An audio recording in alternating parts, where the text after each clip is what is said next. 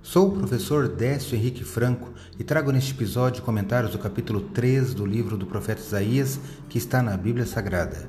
Este podcast segue o projeto Revivados por Sua Palavra, da leitura diária de um capítulo da Palavra de Deus. Me acompanhe aqui, onde iremos ler toda a Bíblia. O profeta Isaías, descendente da linhagem real, foi chamado na sua juventude para o ofício de profeta no período entre os anos 750 e 739 a.C e seu ministério durou pelo menos 60 anos. Com 66 capítulos, seu livro possui uma riqueza literária para expressar os propósitos de Deus na história, apresentar oráculos de juízo e salvação ao povo de Deus e diversas profecias messiânicas que foram aplicadas por Jesus e pelos autores do Novo Testamento à vida e ao ministério de Cristo. Por isso, você não pode deixar de conhecer e estudar este livro. No capítulo 3, que é o de hoje, o profeta traz os seguintes tópicos. São quatro. É, o primeiro é a grande confusão que advém do pecado. Segundo, a imprudência do povo. Terceiro, a opressão e cobiça por parte dos governantes. E quarto, juízos contra as mulheres por seu orgulho. Eu destaco o primeiro versículo e leio na Bíblia Nova Almeida atualizada. Acompanhe.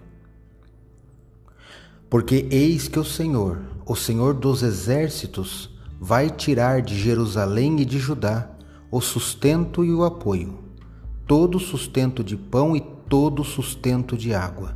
Isaías capítulo 3, verso 1.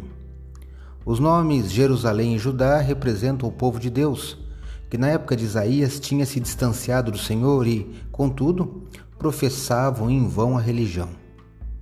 Atualmente no mundo prevalece uma situação parecida e nesses últimos dias o povo que adora a Deus com seus lábios, mas cujo coração está distante de Deus, necessita da mesma mensagem.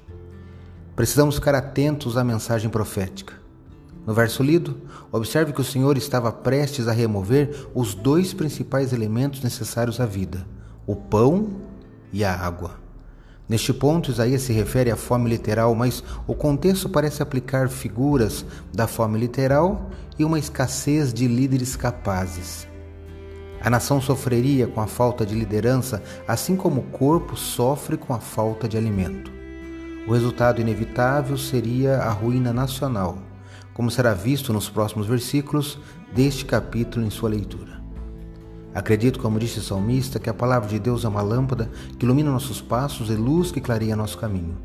Portanto, leia hoje em sua Bíblia Isaías capítulo 3, reflita neste texto e que seus passos e caminhos sejam iluminados por Deus. Um abraço e até amanhã.